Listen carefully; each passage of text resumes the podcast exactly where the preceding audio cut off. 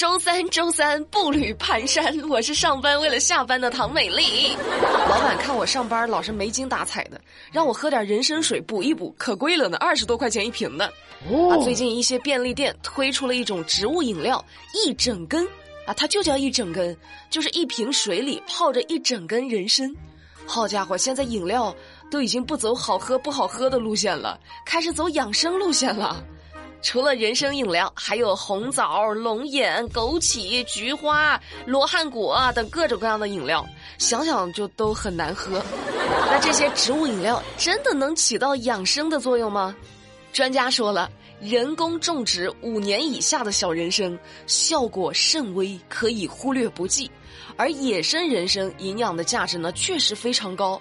但是人家存活率低，而且生长缓慢，所以呢比较珍贵。那你琢磨琢磨，那些饮料里泡的是人工的还是野生的？我特意去了趟便利店看了一下，这个人参饮料还不便宜，二十块钱左右一瓶。那人工种植的人参像这么点儿大的，通常是按斤售卖，每株平均价格在一块钱到三块钱不等。批量采购的话，价格还可以更优惠。就这么说吧，你喝到的那个一整根人参水饮料，玻璃瓶可能比瓶子里的小人参价格更高。正在听节目的各位，你们喝过这些所谓的大补人参饮料吗？此时此刻心中有什么想法没？夏天是喝饮料，也是吃西瓜的季节。但最近陕西西安，图图一家吃了西瓜之后，开始恶心、呕吐、腹泻。图图的父母因为胃肠炎住进了医院，图图呢更严重。不仅胃肠炎，还出现了贫血、无尿、肾功能衰竭，被送到了西安儿童医院肾脏科进行血液透析、血浆置换治疗。为什么呢？吃个西瓜怎么就这样了呢？原来他们吃的是切开之后的隔夜西瓜。医生说了，夏天天气热，有利于细菌生长。吃这些剩余食物时，食物中其实已经布满了细菌。不铺张浪费是好习惯，但是也要注意，尽量不吃剩饭、剩菜、剩水果。很多人有个错误的常识啊，以为冰箱就是保险箱，什么东西没吃完放进冰箱里就是万能的。其实并不。首先，冰箱要经常清理消毒；其次是食物放进冰箱的时候要用保鲜膜封好。蔬菜呀、水果呀，切开之后不建议存放过夜。一些荤菜可以保存一到两天，但是在吃之前一定要彻底加热。咱们不铺张不浪费，但是也一定要注意食品安全。说个上外头吃饭的时候遇上的离谱事儿：最近重庆的一位网友去一家叫做“九街淑芬掌中宝”串串的地方吃饭，吃饭的过程中去了趟厕所，好家伙，厕所门口贴的标识让人极度不适。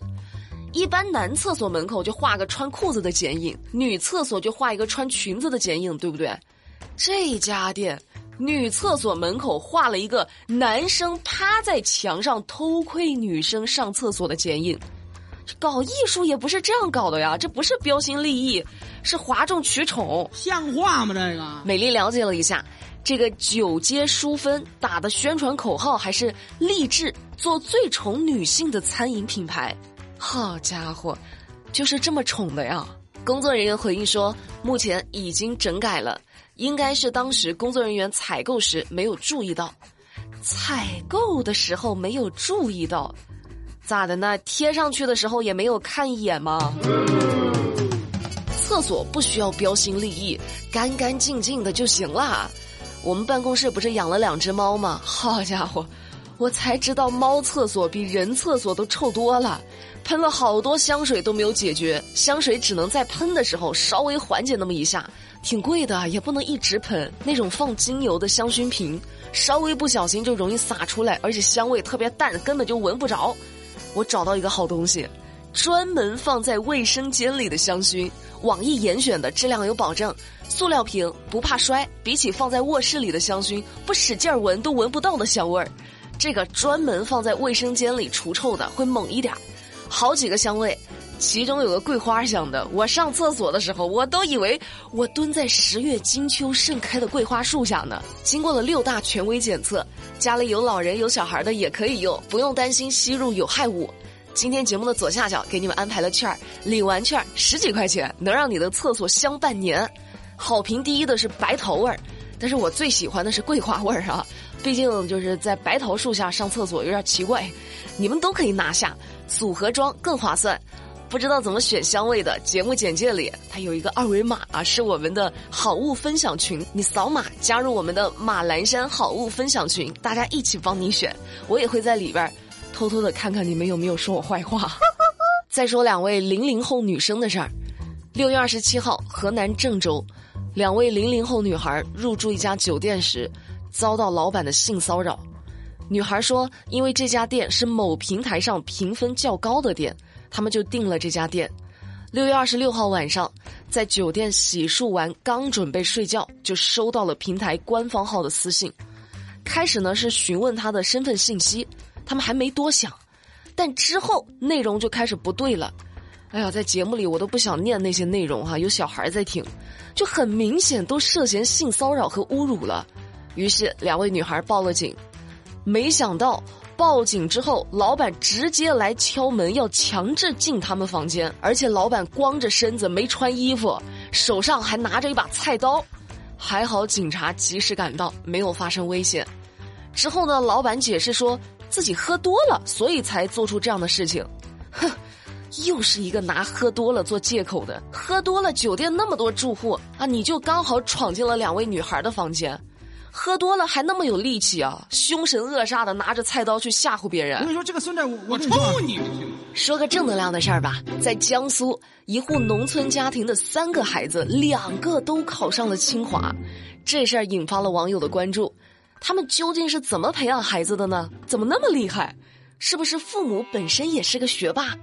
并不是，为了供养孩子读书，父亲常年在南方打工。母亲二十八年来一直在家陪伴三个孩子成长，他说自己只有小学文化，教不了孩子功课，只能教孩子做人要诚实守信。能有今天的成绩，都是靠孩子自己的努力，真棒！降龙十八赞。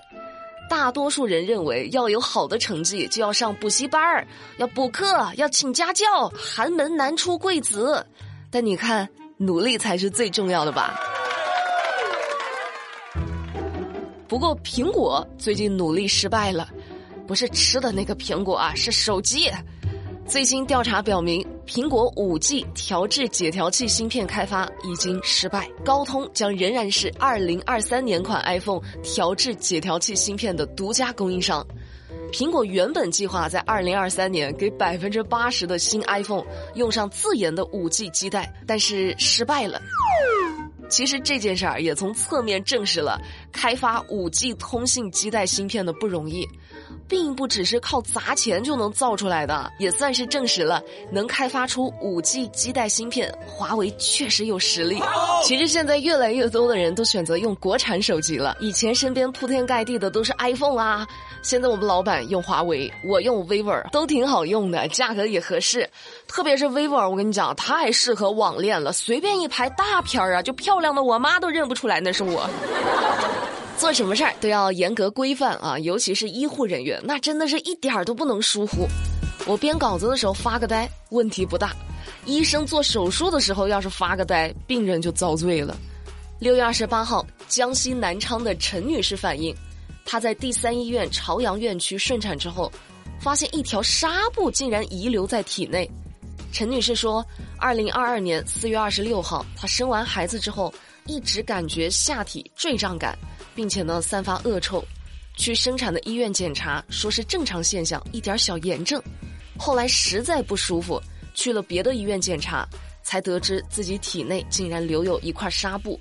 陈女士找到院方，要求退还顺产费用，并且赔偿。一番争论后，南昌市第三医院妇产科的万主任。表示愿意给出三千块钱的赔偿款。